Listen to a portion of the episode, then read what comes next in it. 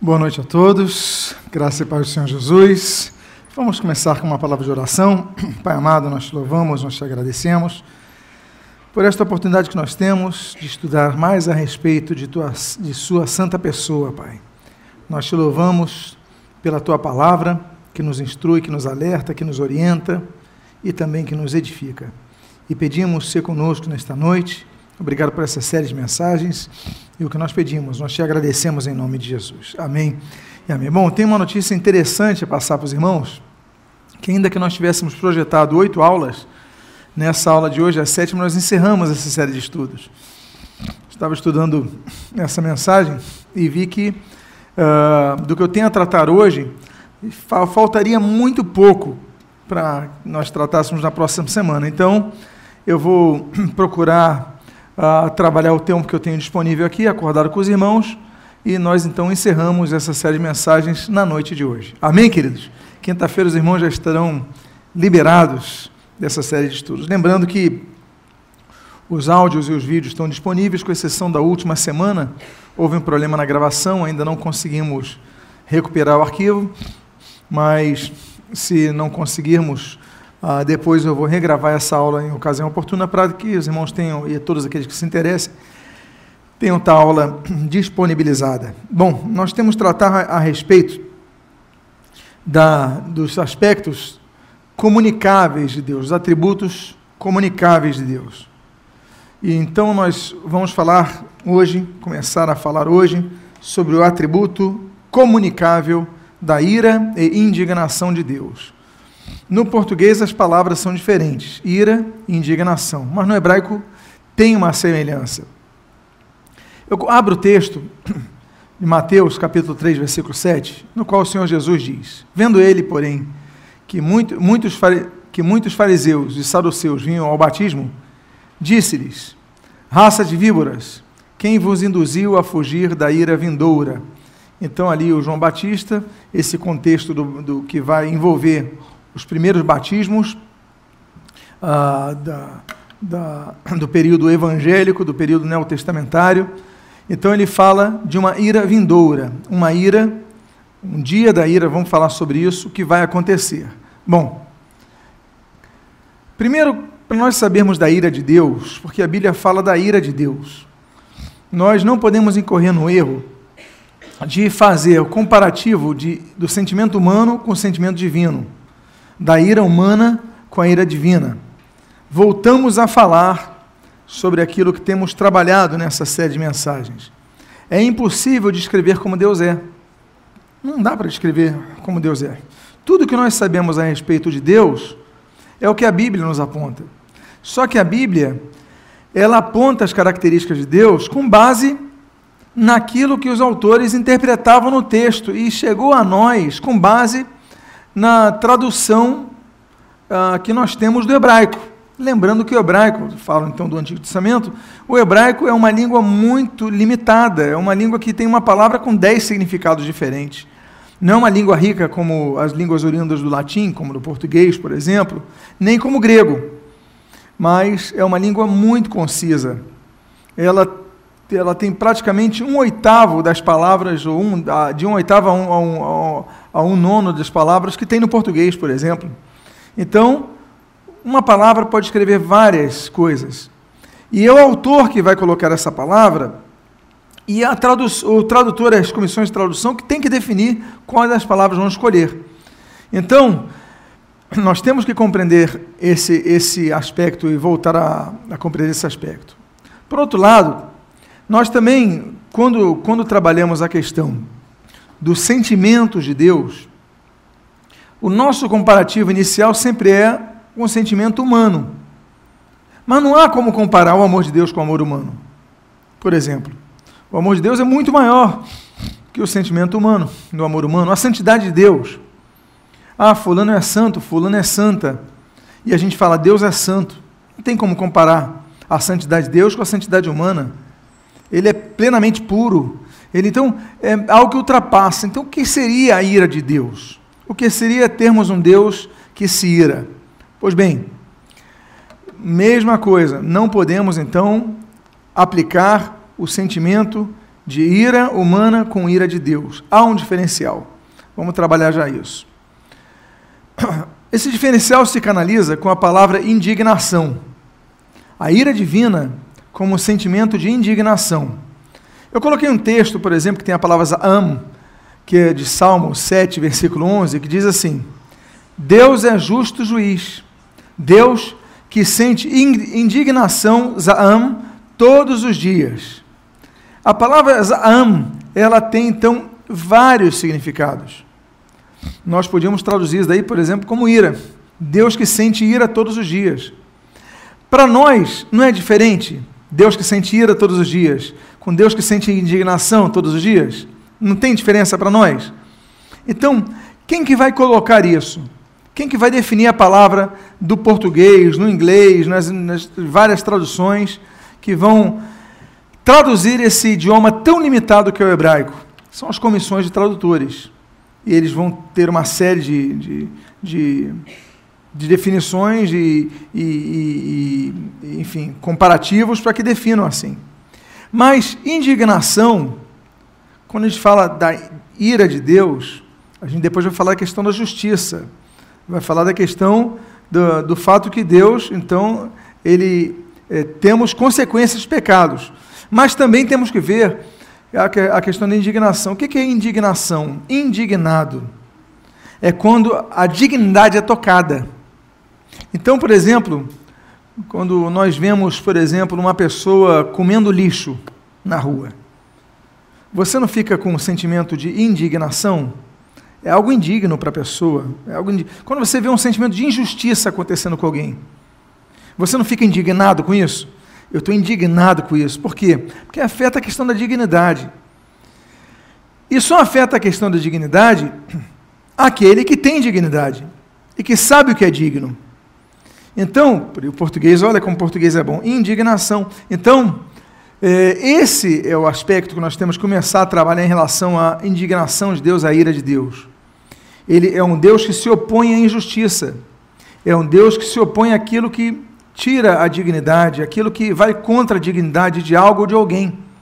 Então, temos a indignação divina, e diz a Bíblia, como nós lemos no texto, Deus é um Deus, Deus, é um Deus que fica indignado todos os dias, porque todos os dias ele vê injustiça. Então nós começamos a ver que o sentimento de ira, de indignação, na verdade é um sentimento de uma atitude de quem se importa, de quem de quem tem um relacionamento não distanciado, não sem sensibilidade, mas muito pelo contrário. É o sentimento de quem tem sensibilidade com um fato. Proximidade de Deus, então, com o ser humano. Então, nós podemos dizer que esse sentimento de ira, que na verdade, vamos trabalhar aí o Zaam, esse sentimento de indignação, aponta ao caráter nobre de Deus. Porque só sente indignação quem tem uma certa nobreza, quem tem uma certa dignidade. A gente não fica indignado com toda essa corrupção que tem acontecido aí, a gente não fica, a gente com sentimento, não é verdade? Por que, que a gente fica assim? E por que outros não ficam? Porque alguns têm uma dignidade e outros não têm. Deus tem dignidade. Então, quando ele vem de justiça, Deus sente, Deus tem sentimento. Então, nós devemos entender isso. Por quê? Porque o que é justiça? Injustiça. A injustiça é uma das consequências do pecado. E onde há pecado, então surge injustiça. Então, o pecado, ele aponta para a injustiça, aponta para a maldade, aponta para tantas coisas que a gente podia colocar, e Deus então fica indignado diante do pecado. Então, nós começamos então a compreender a questão da ira de Deus em relação ao termo hebraico, que associa ao termo de indignação. Deus também, podemos dizer, que a ira de Deus, então, como correlata a indignidade de Deus, mostra que Deus não é indiferente ao mal. Nós temos, por exemplo, o texto de Isaías, já vou falar sobre isso. Não coloquei aqui? Deixa eu ver. Não. Pois bem, Voltou tudo aqui, meus irmãos. Me desculpem, não sei o que aconteceu aqui no arquivo. Vou pedir que coloque de novo. O arquivo saiu da tela. Prontos. Impunidade. Seria Deus justo se fosse, se não, se não punisse o erro? Ou seja, se houvesse impunidade, haveria justiça? Vamos falar dos dias atuais. Se todas essas pessoas que roubam, que subornam, que etc. Ficarem impunes, ninguém vai preso, ninguém. Estará sendo feita a justiça? Não. Para que se faça justiça, então, tem que haver uma punição aos erros, não é isso? Aí estão, então, os códigos é, das sociedades, nós temos, então, o Código Penal e as leis e os, as constituições, então. Por quê? Para que a pessoa se torne é, punida, seja punida diante da transgressão a essas normas. Se Deus, então, não agisse, se Deus é, defendesse a impunidade, Deus não seria justo.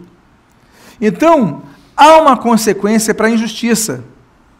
E essa consequência começa com o resultado. Se, se, aliás, se canaliza, se, se conclui com a ação da punição da pessoa, que é o resultado do sentimento que Deus tem de agir com justiça. Deus não é um Deus que permite a impunidade. Vamos falar já sobre isso. Então, por exemplo, há vários tipos de penalidades.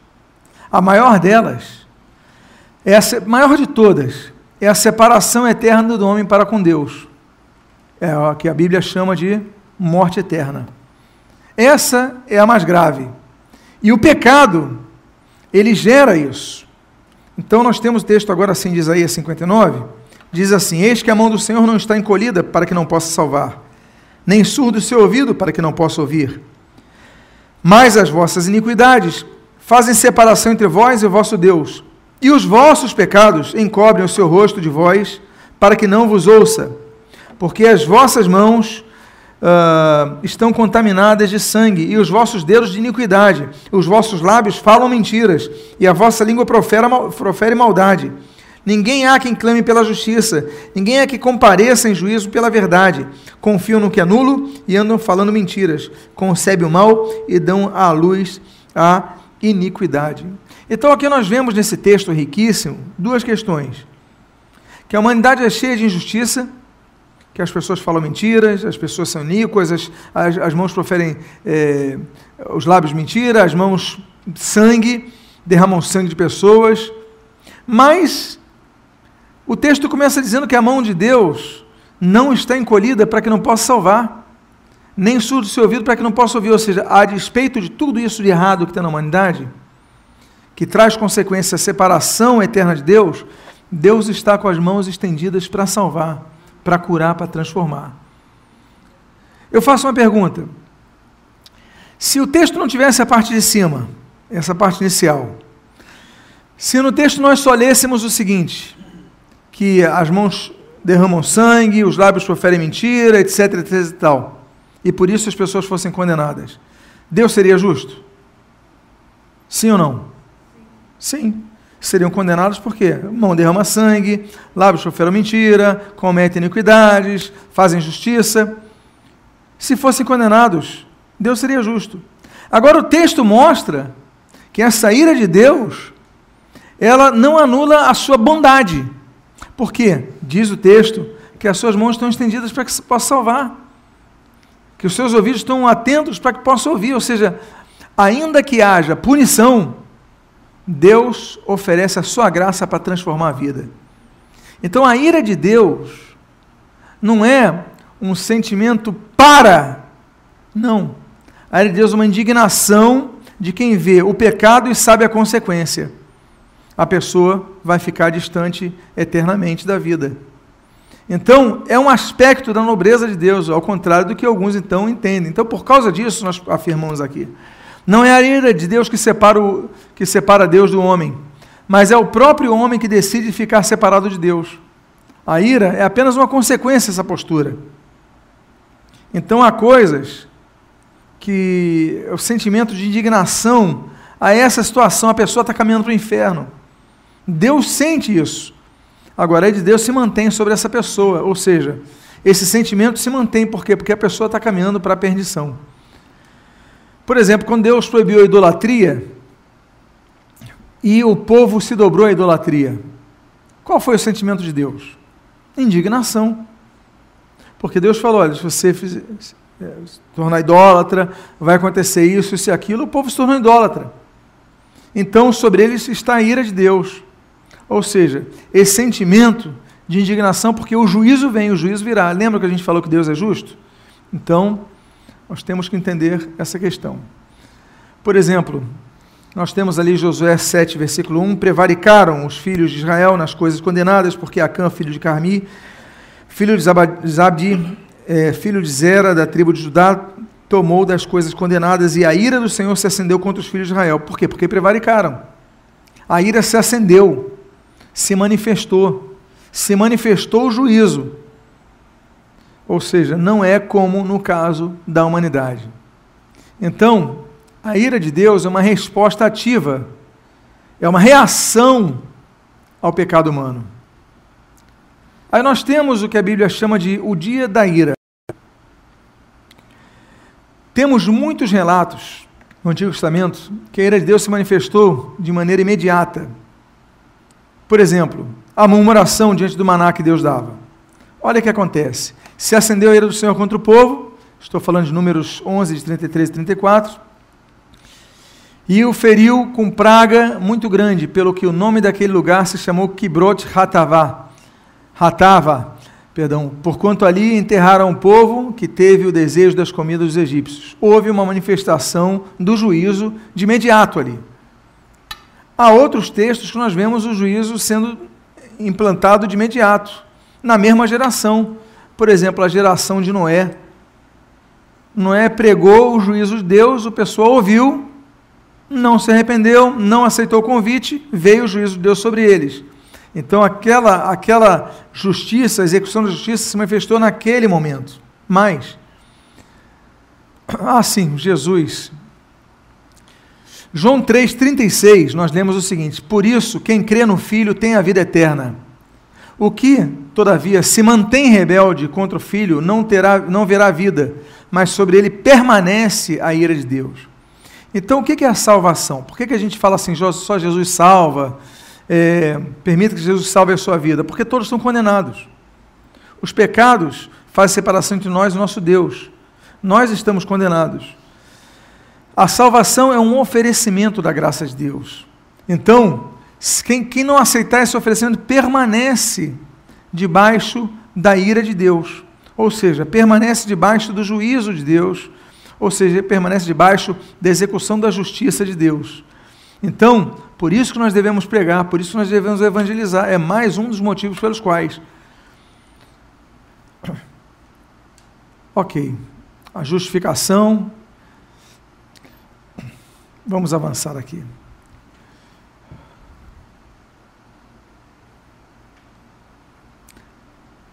É, deixa eu voltar então esse último daqui para fechar, para a gente entrar em justiça.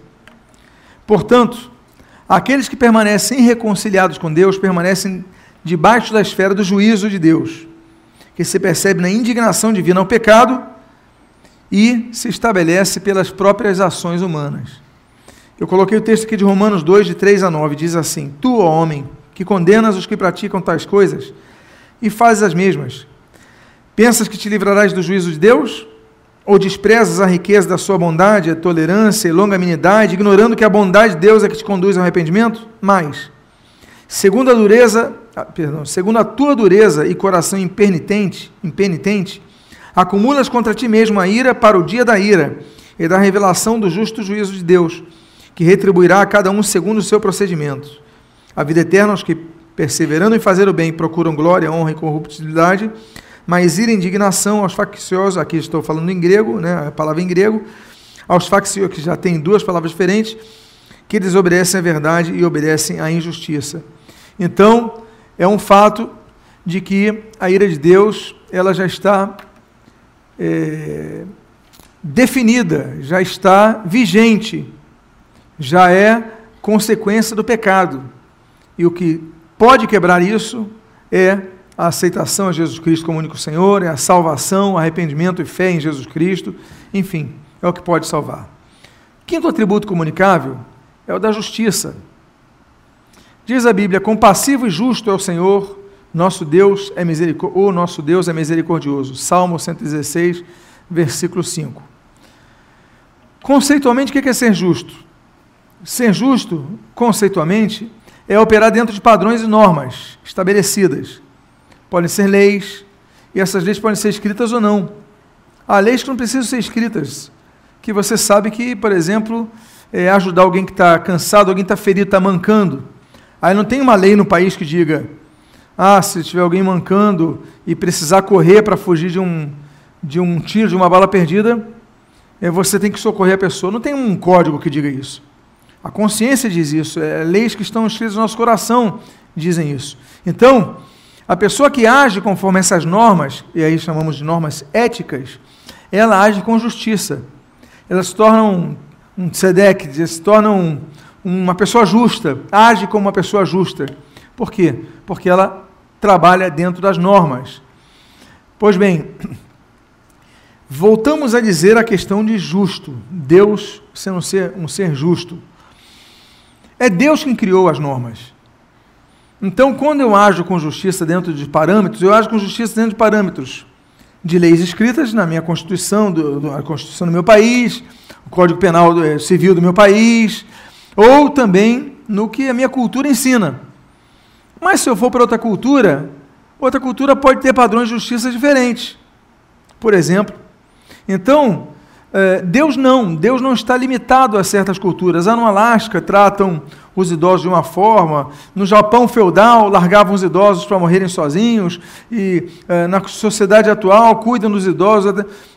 Isso daí nós temos mudanças na sociedade, nos conceitos eh, de justiça, de acordo com a sociedade e de acordo com as épocas. No próprio Brasil, não havia a ética que há hoje. Antigamente, por exemplo, as pessoas fumavam nos restaurantes, fumavam nos aviões, não é verdade? Hoje em dia, se alguém acendeu um cigarro no restaurante, todo mundo olha de cara feia. Por quê? Porque a sociedade mudou, então hoje isso é inaceitável. Na época era aceitável. É, por exemplo, coisas inaceitáveis, é, jogar lixo na rua. Há muitos anos atrás, vamos falar de eleições. Há poucos anos atrás, na época de eleições, você via a cidade inundada de papéis, de cartazes, um lixo. Você andava com o carro e tinha aquela chuva de papéis, lembram disso? Mas a sociedade, de certa forma, alguns pelo menos, ou uma grande parte, na verdade, aceitava isso. Aí vieram leis, vieram multas, vieram isso, aquilo, mudou. Hoje em dia não tem aquela papelada toda, já tem regras, as pessoas não saem jogando o chamado santinho. Aí, se você vê alguém jogando alguma coisa no lixo, você fica indignado. Antes você aceitava. Por quê? Porque nós mudamos, a sociedade muda, os conceitos mudam. Mas Deus não muda. Então, Deus age com justiça, não com uma justiça que hoje é uma e amanhã será outra. Que hoje temos uma ética que ontem não tínhamos. Não. Deus age com a justiça que ele mesmo operou desde a eternidade.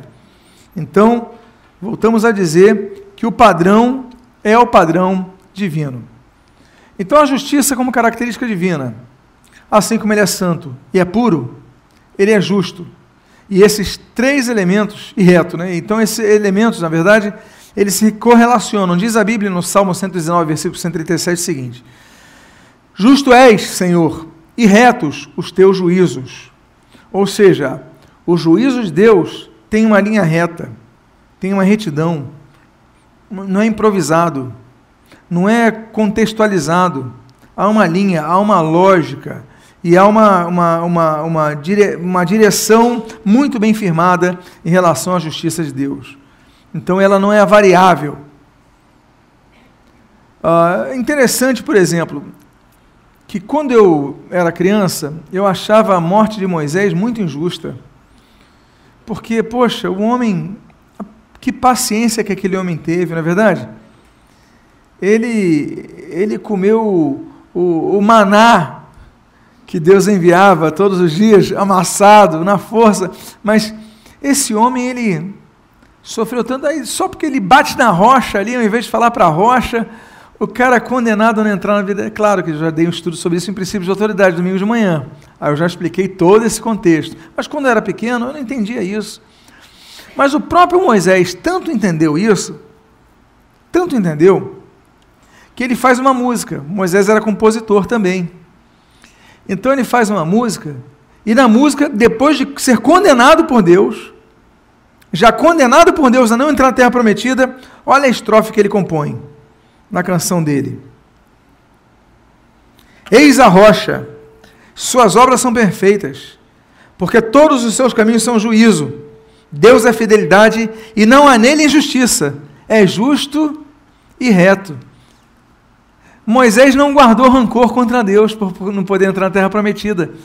Pelo contrário, ele sabia, e nós já explicamos isso, mas ele sabia que Deus foi justo ali, agiu com justiça. Então, Moisés era um homem tão bom, tão manso, que antes de morrer ele vai compor essa música, e quando ele compõe essa música, ele vai deixar isso claro: Deus é justo e reto, para que ninguém fique falando Deus não foi justo com ele. Então ele defende Deus. Olha que bonito, que caráter de Moisés, né? O homem podia fazer a música, Deus agiu com justiça, não teve paciência comigo e tudo mais. Não, Deus é justo e reto.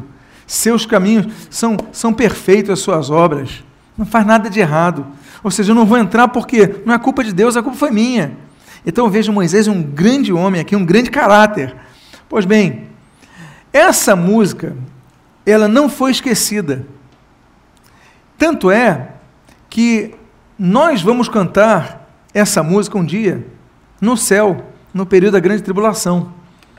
Olha só o que, que acontece ali em Apocalipse capítulo 15, versículo 3. E entoavam está falando da, do, do, do, do, povo, da igreja, que vai, durante o período da grande tribulação, vai estar ali ah, chegando à presença de Deus, e diz assim: E entoavam o cântico de Moisés, aquele cântico que nós lemos agora, servo de Deus, e o cântico do Cordeiro. Ou seja, nós temos, quem gosta de música aqui, quem gosta de composição, nós temos aqui um caso de uma composição inédita.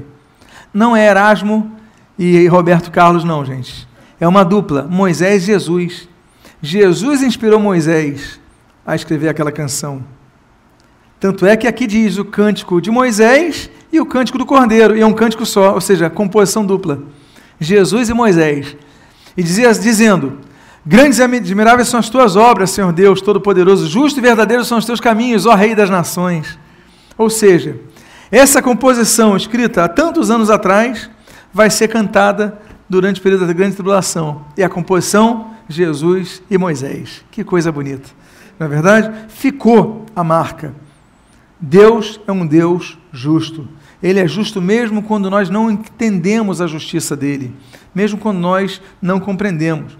Temos dois outros compositores que escreveram os Salmos 89 e 97, esses salmos não são de Davi, esses daí, e eles também registram em suas estrofes a justiça divina e atestam essa justiça, é interessante, com a palavra trono.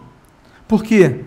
Trono é o local de onde provinha o poder nas monarquias. Diz o Salmo 89, versículo 14: Justiça e direito são o fundamento do teu trono, graça e verdade te precedem. E ali, no Salmo 97, versículo 2, diz: Nuvens e escuridão o rodeiam, justiça e juízo são a base do seu trono. Quando fala que justiça e juízo são a base do trono de Deus, são a base da execução do poder de Deus, porque trono equivale a quem detém o poder e executa o poder, não é isso? Então a base é a justiça e o juízo. Há a busca pela justiça, mas há um juízo a quem falha na justiça, a quem transgride os atos, as, ah, perdão, que transgride as normas da, da justiça. Então há consequências. E isso é uma das bases do cetro de Deus, da autoridade de Deus, do, do, do exercício do governo divino. Então, é, essa, esse reconhecimento, a justiça de Deus, é uma postura que denota humildade nossa da criação, das criaturas. Porque devemos perceber que ainda sendo são divinas incompreendidas por um tempo, no final vão mostrar que Deus foi justo, ainda que a gente não, não entenda no momento. Por exemplo, segundo Crônicas capítulo 12, versículo 6 diz assim: Então se humilharam os príncipes de Israel e o rei e disseram: O Senhor é justo. Olha que bonito. Se humilharam os príncipes e o rei e disseram: O Senhor é justo. Tem uma hora que a gente tem que se humilhar. A gente acha que entende tudo, a gente acha, não, eu entendo porque Deus tinha que fazer assim, deixa eu... eu me humilho, Senhor. Eu não entendo, eu não estou compreendendo, mas eu sei que o Senhor é justo. Tem uma hora que nós precisamos nos humilhar. Como registrou o texto aqui, texto belíssimo, na é verdade? Pois bem, o atributo da justiça de Deus aponta a sua autoridade, que é soberana em julgar. Ninguém pode estar acima. Do... Lembra do, do princípio de autoridade? Alguém que tem vindo nos estudos pode me lembrar os sete níveis de autoridade? Vamos ver se você prestou atenção. Primeira, autoridade, autoridade soberana ou imperial. É acima. Segundo nível de autoridade, verais. Vocês estão de parabéns, eu já estou aqui impressionado. Se você acertar a terceira, então, eu tenho que aplaudir. Qual é o terceiro nível de autoridade? Autoridade da consciência, eu tenho que aplaudir vocês. Muito bem. Quarto nível de autoridade, essa daí também já é demais. Autoridade delegada, você, poxa, eu estou impressionado. Quinto nível de autoridade. Agora a gente começa. Oi? Cultural. Gente, eu preciso de um babador aqui. Não, quero ver agora se vocês são mestres. Sexto nível de autoridade. Funcional. Ah, não. Se você disser o sétimo, o sétimo, eu não vou dizer nem que você é mestre, vou dizer que você é doutor e doutora. E o último nível de autoridade? Estatutária. Um aplauso a vocês. Vocês precisam um aplauso. Muito bem. Parabéns. Olha que grupo inteligente que eu lido, viu? eu vou fazer o seguinte: eu vou entregar o microfone para vocês e eu vou sentar aí. Eu não tenho condição de estar aqui, não. Mas vamos lá, como eu já comecei, eu tenho que terminar. Vamos fazer, vamos combinar assim então? Pronto. Para otimizar então o tempo. É, então, Deus estabeleceu parâmetros, não tem ninguém acima de Deus. Por causa disso, ele estabeleceu parâmetros é, diante dos quais nós seremos julgados. A Bíblia diz em Tiago, capítulo 4, versículo 12, o seguinte: um só é legislador e juiz. Seja, nós temos aí o, a, duas esferas de poder unificadas. Aquele que pode salvar, e Deus também é o executivo, tá, gente? Deus é o, le, Deus é o legislativo, Deus é o executivo e Deus é o judiciário. Por quê? Porque Ele é rei. É que nós estamos na República. A República, a res pública, ela divide o poder de maneira tripartite. Uma monarquia, as monarquias antigas, não era assim. Era o absolutismo. Então, o legislativo, executivo e judiciário, em que pese tivessem ajuda de alguns juízes para ajudar a julgar, alguns legisladores para.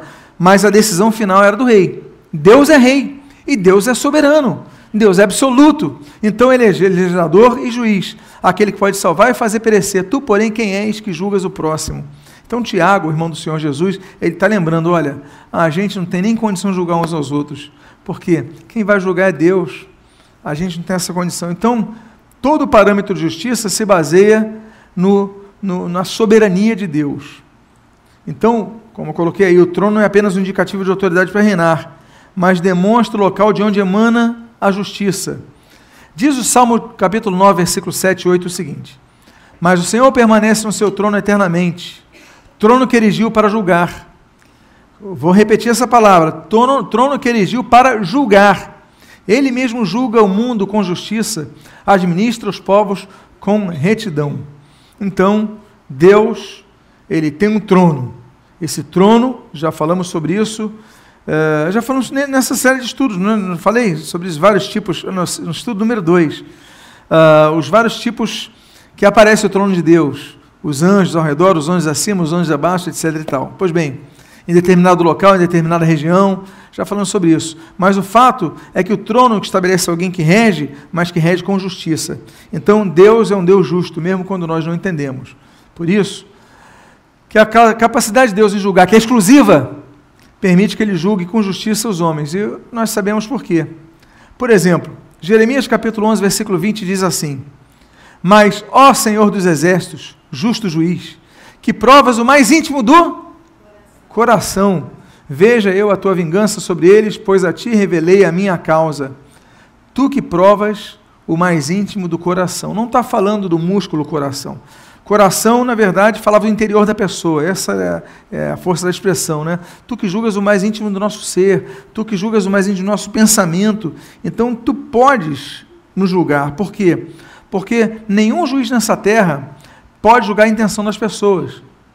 O juiz se baseia nos fatos que adquire, se baseia nas provas que receba se baseia na, numa série de, de contradições que ele possa observar na pessoa, no que ela fala. Mas nenhum juiz pode julgar alguém pela intenção. É, intenção que eu digo é que não foi expressada no íntimo do coração. Não há, mas Deus pode. Deus sabe o que cada um de nós está pensando, pensa. Então, por isso, Ele é o único juiz sobre a terra que pode julgar. Os demais juízes, ah, é o que eu coloquei aí é, ele discerne as intenções do coração. Jeremias 17, versículo 10 diz assim: Eu, o Senhor, esquadrinho o coração, eu provo os pensamentos, e isto para dar a cada um segundo o seu proceder, segundo o fruto das, de suas ações. Deus, ele vai julgar a cada um, não só conforme o fruto das ações, como diz, mas também esquadrinhando os nossos pensamentos. Então, Deus é o único ser justo, plenamente justo, porque só Ele consegue sondar as mentes, os corações. Ok.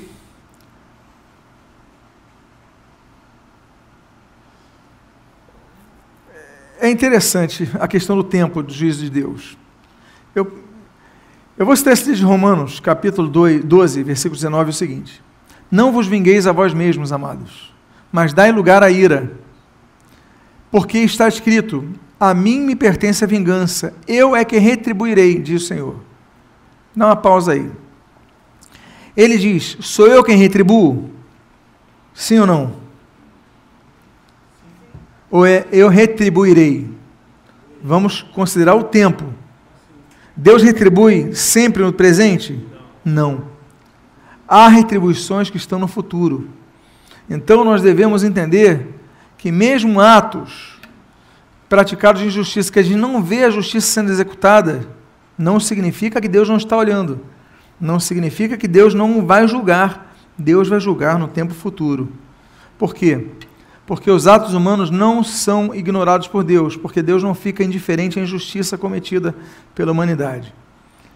A Bíblia diz, ah, já lemos os textos, Salmo 7, versículo 11: Deus é justo juiz, Deus que sente indignação todos os dias. Ele tem sensibilidade a tudo e a todos, e o que todos fazem, e o que todos pensam. Por isso a Bíblia diz que todos serão julgados, por exemplo, das suas ações. Diz Isaías capítulo 3, versículo 10, versículo 11 o seguinte: Dizei aos justos que, que bem lhes dirá, porque comerão do fruto das suas ações do perverso, mal lhes irá, porque a sua paga será a que as suas próprias mãos fizeram. Então, Deus vai atribuir o bem que foi feito e o mal que foi feito. O que nós estamos fazendo aqui é como se fosse uma poupança. Você está investindo bem a tua poupança? Está investindo? Você vai acumulando coisas que você vai um dia colher. Você está usando, está no cheque especial, um dia você vai colher os juros do teu gasto. Ou seja, é o que você faz e é com a administração da sua vida. Deus fala: olha, avisa os justos, diz ali, que bem lhes irá, porque eles vão comer as suas ações, mas o injusto mal lhes irá, porque eles vão ter paga das suas ações. Ou seja, ninguém vai ficar impune, porque Deus não é um Deus que ama a impunidade, Deus é um Deus que ama a justiça. Uh, diz ali Romanos 2, de 5 a 6, o seguinte: mas, segundo a tua dureza e coração impenitente, acumulas contra ti mesmo ira para o dia da ira e da revelação do justo juízo de Deus, que retribuirá a cada um segundo o seu procedimento. Ira para o dia da. Voltamos então àquela, àquela questão que nós abordamos no início desse, desse estudo. Haverá um dia da ira. Mas que ira? O dia da ira, na verdade, é não é o dia de Deus ficar com raiva. Não é o dia de. Não. O dia da ira é o dia da manifestação da indignação de Deus contra o pecado. Então, vai haver um dia que não necessariamente, volta a dizer a questão, a palavra yom no hebraico significa dia, mas significa era, período. Então, pode demorar anos o dia da ira, assim como o dia da colheita, ah, o dia, enfim, pode demorar meses, pode demorar anos, pode demorar dezenas de anos, centenas de anos, não sabemos, não podemos elocubrar. Para Deus, um ano é como mil dias, mil dias é como um ano, é, mil anos é como um dia, enfim. Então, não sabemos. O fato é que vai haver um dia da ira, ou seja, o dia que Deus vai entregar aos injustos o fruto da sua injustiça. E é aí que nós entendemos então a questão da justiça de Deus está atrelada à sua ira, porque por isso que nós botamos esses dois, essas duas características juntas, para você entender melhor. Deus retribuirá a paga de cada um. Agora, situações injustas continuam acontecendo. Não significa que acabou a injustiça. Não significa que. Não, a injustiça continua acontecendo. Por exemplo, coisas que nós achamos uma justiça. A fome é a miséria e morte por inanição de inocentes. Para nós é injusto isso, não é injusto? Guerras que matam pessoas retas. Porque as guerras não é só militar que está armado que morre. A população civil é a mais prejudicada e todos nós sabemos disso. Isso é injusto. Uh, consequências do pecado, por exemplo, a ganância, a inveja, desvio de recurso público. Nós temos vivido um período no Brasil, vocês sabem que eu não sou de falar de política de púlpito, eu gosto de separar as coisas, mas como está tão em voga isso, mas nós sabemos que cada desvio de recurso público significa população prejudicada, sem uma escola, sem um hospital, sem um remédio, sem uma água para beber, sem uma. Não é verdade? Esse dinheiro é desviado. Então, isso é injustiça. E pessoas inocentes continuam pagando esse preço. Agora, isso é desse ano? Não. Isso não é desse ano, isso não é de 10 anos atrás, isso não é de 50 anos atrás. Sempre houve isso na humanidade. Sempre houve pessoas gananciosas. Então, e a Bíblia fala sobre isso, a Bíblia tem escritos falando sobre esses governantes. Então, o problema está no coração humano que é mau, que é ganancioso, que quer o que não pode ter e quer porque quer. E a ganância, a inveja, desvio, é, aspectos relacionados às leis físicas e biológicas, por exemplo, falhas genéticas, é, e tantas outras coisas. Enfim, a injustiça então continua. Mas ainda assim, surge uma pergunta feita no tempo pelo sacerdote do tempo de Malaquias e a canção feita por Asaf. Essa é uma pergunta que todos nós de vez em quando temos. Precisam buscar, não, depois, eu, depois do, do estudo eu busco. Feita por Asaf. Por exemplo, a primeira é Malaquias 3,15, diz assim: Ora, pois nós reputamos por felizes os soberbos. Também os que cometem impiedade prosperam. Sim, eles tentam ao Senhor e escapam. Olha a indignação de, de Malaquias. Os soberbos são felizes. Poxa, isso é injusto. Os que cometem impiedade prosperam. Estão viajando, estão não sei o quê, são impiedosos, mas estão prosperando. E ele conclui dizendo: eles tentam o Senhor e escapam. Por que, que eles escapam? Então Malaquias tem uma indignação. Deus depois vai responder a Malaquias, como vai responder a Abacuque.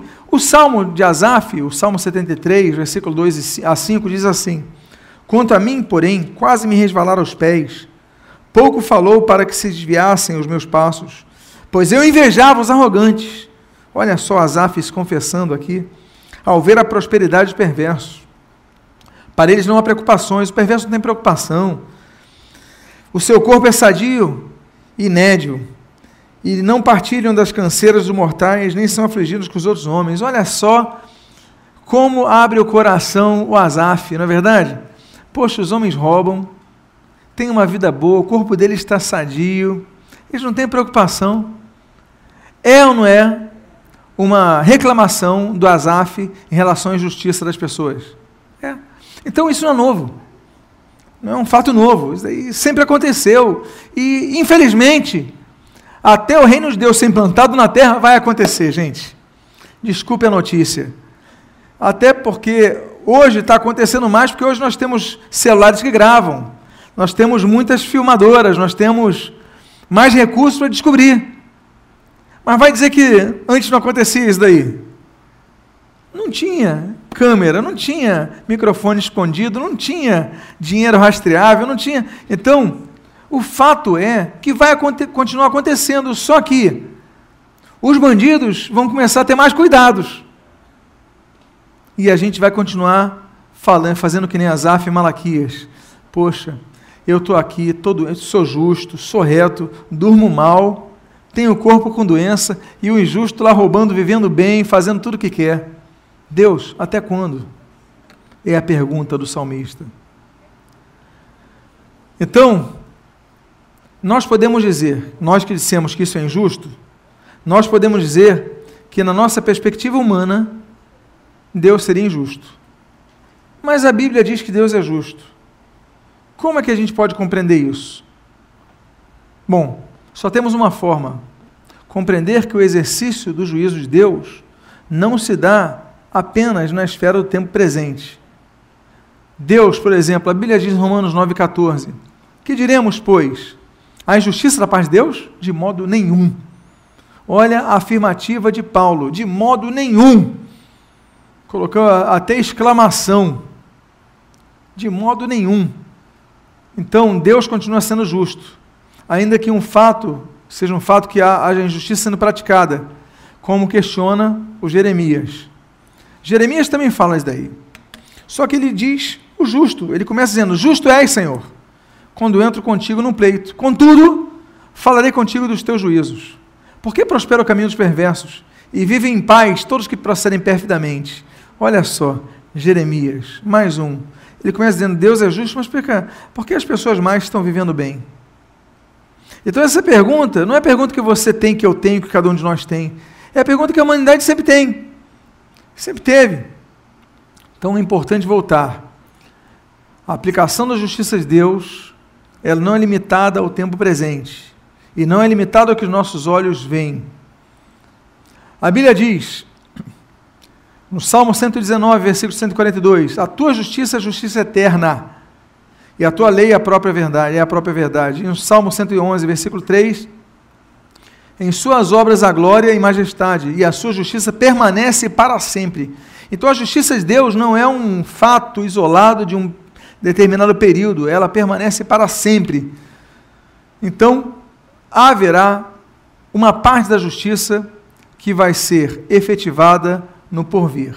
Por isso nós falamos ali, por exemplo, do, do dia da ira, que é um período essencialmente definido para que haja juízo sobre a terra, mas também há juízos que são feitos depois. Por exemplo, voltando ao nosso contexto, o governador fez uma série de coisas erradas.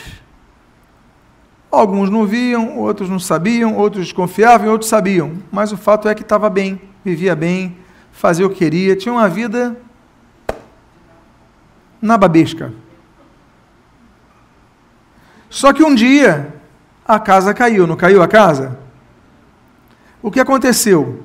Ainda não estamos no dia do juízo, o juízo da ira, mas Deus já executou o juízo, ainda que não no presente momento que nós vimos aquilo executou o juízo posteriormente. Ainda que haverá um outro dia da ira, mas para quem via a situação antes, a execução veio no futuro, pouco tempo depois. Então, há ações que se configuram no exercício da justiça divina que acontecem no presente, há ações que acontecem no futuro relativamente, relativamente próximo.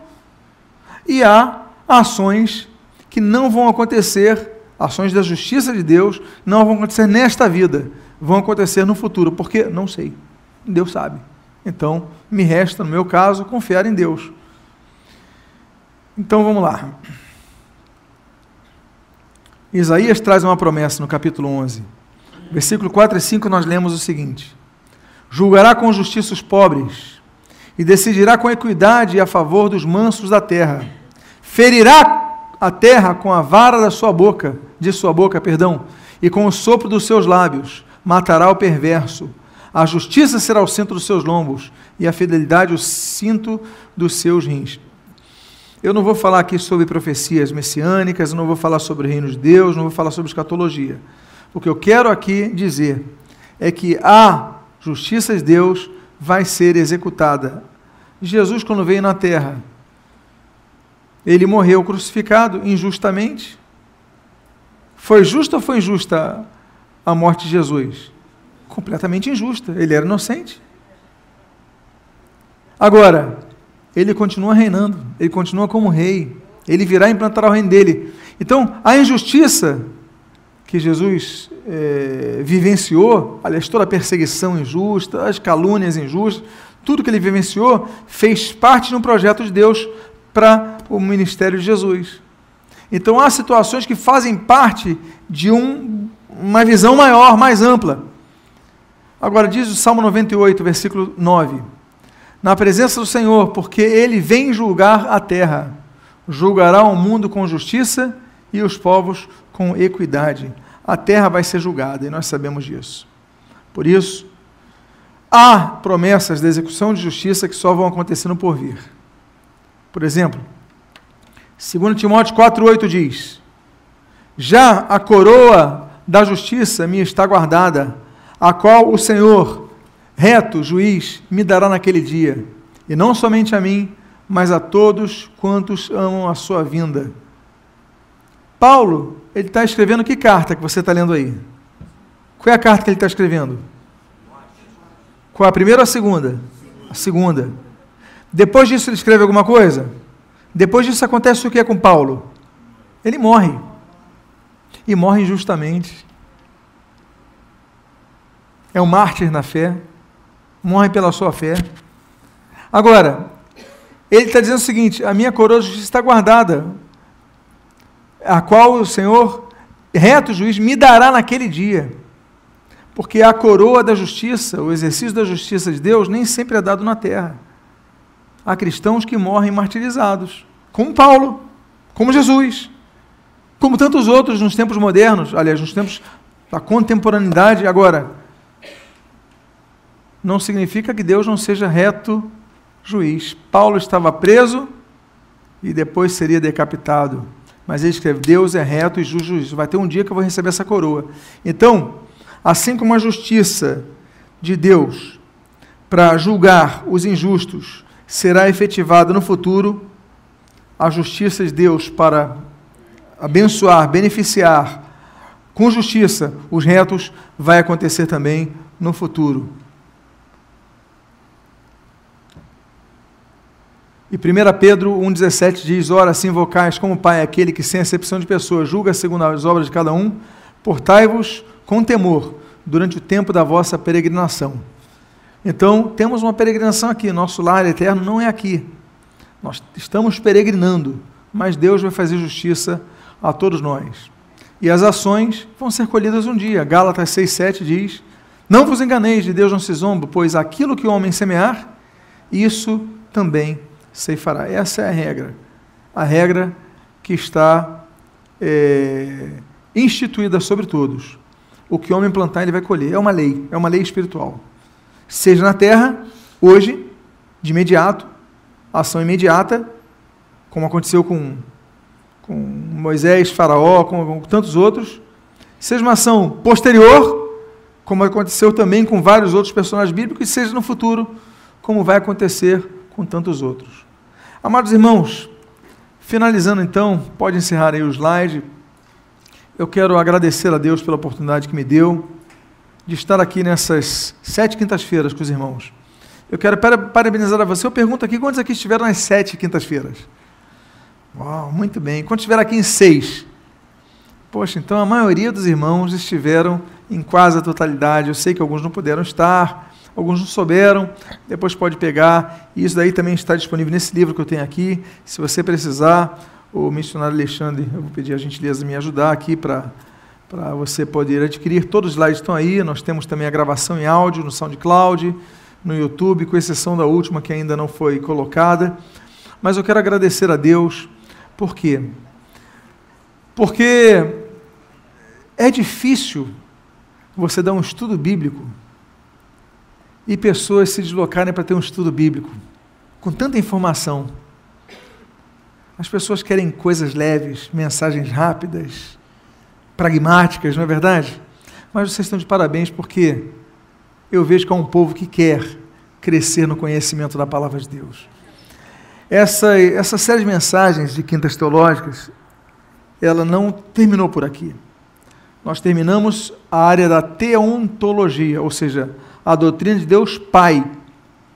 Futuramente, à medida que eu vá, já dei angelologia, uma série sobre anjos e demônios, e futuramente, à medida que eu vá conseguindo concluir os livros dessa área, cristologia, amartiologia, soterologia, doutrina de Cristo, doutrina do pecado, doutrina da salvação, pneumatologia, paraclitologia, doutrina do Espírito Santo. À medida que eu for produzindo os materiais, eu vou marcar então os novos estudos. Amém, queridos? Mas isso sem um prazo definido, por favor. Tá bom? O que, que eu estou trabalhando hoje? Hoje eu estou trabalhando no livro chamado Os Nomes de Deus. Eu já li vários livros com esse mesmo tema. Só que todos eles muito deficitários, um colocou sete nomes de Deus, outro colocou 15 nomes de Deus, outro colocou 20 nomes de Deus. Então eu estou pegando todos que a Bíblia diz, estou colocando todos os termos hebraicos, todos os termos gregos, analisando isso, então eu quero é, pedir as suas orações para que eu consiga concluir esse livro quanto antes, e aí eu vou marcar, então, mais provavelmente no culto, uh, essa série de estudos, tá bom?